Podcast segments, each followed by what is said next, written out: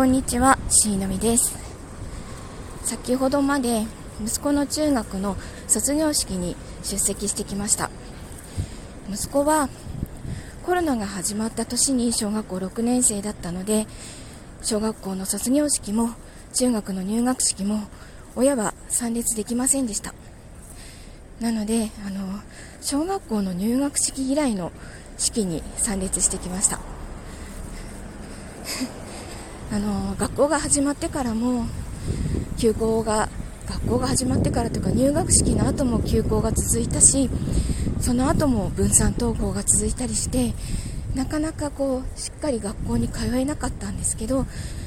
もう始まってからは部活も入って吹奏楽部に入って